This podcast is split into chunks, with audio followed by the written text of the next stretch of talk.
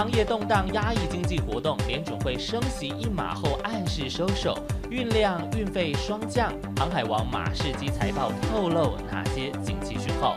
苹果公布第一季财报，准备在印度加大投资。前外资金童杨应超如何解读苹果财报以及对苹果供应链影响？特斯拉狂降价，掀起电动车价格流血战。红海放话要卖三十万元以下电动车，能成为市场价格破坏者吗？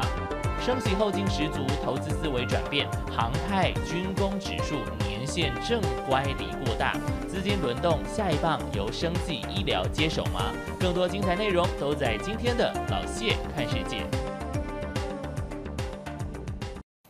各位观众晚安，我是谢金河，欢迎再度收看老谢看世界。这个礼拜我们看到美国的联准会呢，终于在大家期待当中再度升息一码。这个升了一码，大家也可以看到，美国的利率从去年三月十六号连续升息升了十次了，加起来呢已经有百分之这个已经到升了二十码了，所以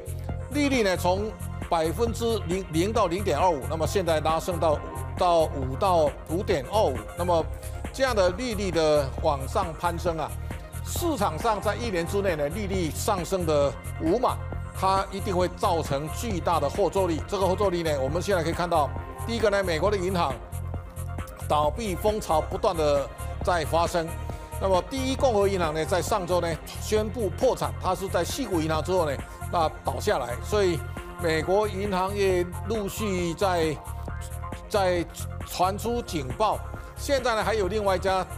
这个地区型的银行叫 PAC 哈，那这个股价呢现在连环重挫，现在看起来也是在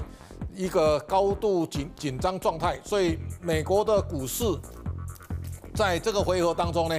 不断的在调整，尤其道琼指数啊最近的回档相对是比较巨大的，所以大家看到道琼指数呢是呈现一个。回档的态势，你看到道琼是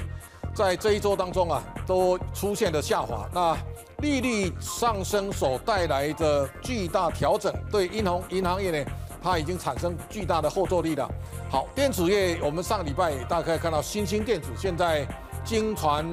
要员要员工休假。那么，在过去的 ABF 的 IC 基板，它获利好的时候呢，是不得了了，新兴。EPS 最高来到二十块以上，那上一季呢剩下两块六毛八，那大致上是慢慢往下了。景硕呢只剩下赚的八百零一万，所以景气在大好跟这景气压缩的状态当中啊，它产生非常巨大的影响，所以景气的放缓的放缓的速度呢正在加快。好，这个礼拜我们也看到。马士基呢，它一在宣布第一季的获利，它的净利是二十三亿美元，而这个息前税前折旧前的 EBITDA 哦，大概赚了三十九点七亿。那马士基的财报基本上呢，它比市场预期稍微好一点，但是马士基的执行长叫 Vincent Clerc，他预告他说第一季是获利全年最好的季度，那以后一季比一季呢，会走下坡。那他说市场上的需求非常的这个速度很慢，那没有看到曙光。如果第一季是马士基最好的情况呢，那大家可能要高度关注的。现在从洛杉矶的货运量不断的在下跌，那日经新闻呢也用了很大的篇幅在看集装箱的货运的这个运价呢，其实它不断的在往下。这个往下，大家看到 SCFI 呢，从五千一百零九，现在掉到九百零六左右，那这个跌幅超过百分之八十二。那大家要非常清楚的，这个整个供应链移转所带来的压力正在压缩。大家可以看到，这个是日本的日经新闻所做的一个统计啊，在过去这段时间呢，美美国从全世界进口的比重呢。中国是最下面这个柱状体最下面这一端，从高峰一路在往下走，但是东协这一块呢，它正在逐渐的往上，这个东协出口在增加，这个是一个在供应链移转当中啊非常值得注意的。换句话说呢，在供应链移转向东协集中的一个发展的态势之下呢，这个会成为未来世界的显学。所以，经济学人在讲，他说中国经济成长强劲复苏，它通膨却疲软。中国已经连续啊六个月呢是 PPI 是下跌了，那这个情况是代代表中国有走入通缩的余地。这个通缩呢，我相信对市场会带来更巨大的冲击。所以马士基这一次给大家带来这样的一个是一个惊悚。长荣股价呢跌破一百五一百五十块到一百四十九块半，这个都是大家高度要关注的。那在利率升息的状态之下呢，道琼现在在三万三千点裹足不前。那台湾的加权指数呢还在连线之上，但是呢它并没有能够继续往上走。那大概大家对未来台股可能会呈现一个比较长的箱型。大致上以一万五千点上下加减一千点来做一个区间，我相信台股大涨不易。但是呢，因为整个景气下滑，那在去年经过狂风暴雨般的大跌之后呢，台股要再继续大跌也不容易。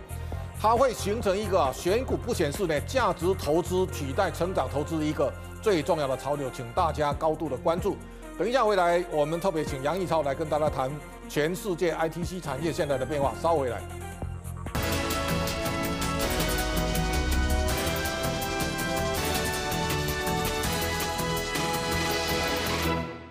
印度现在大家可以看到，台湾其实从东元、纬创、合硕了，鸿海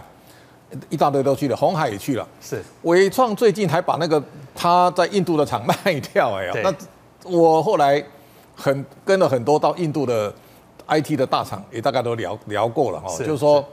台商进中国，因为语言都通哦，包括你送礼后门都通哦，所以比较容易了哈。是他说印度很难哈，啊这个很难，但是呢很难，好像你不去也不行。对，所以。这一种印度的布局，你可以看得出来，就是说中国已经跑了三十年了。对，现在印度想要复制中国过去三十年的这样的一个生产基地的角色，嗯，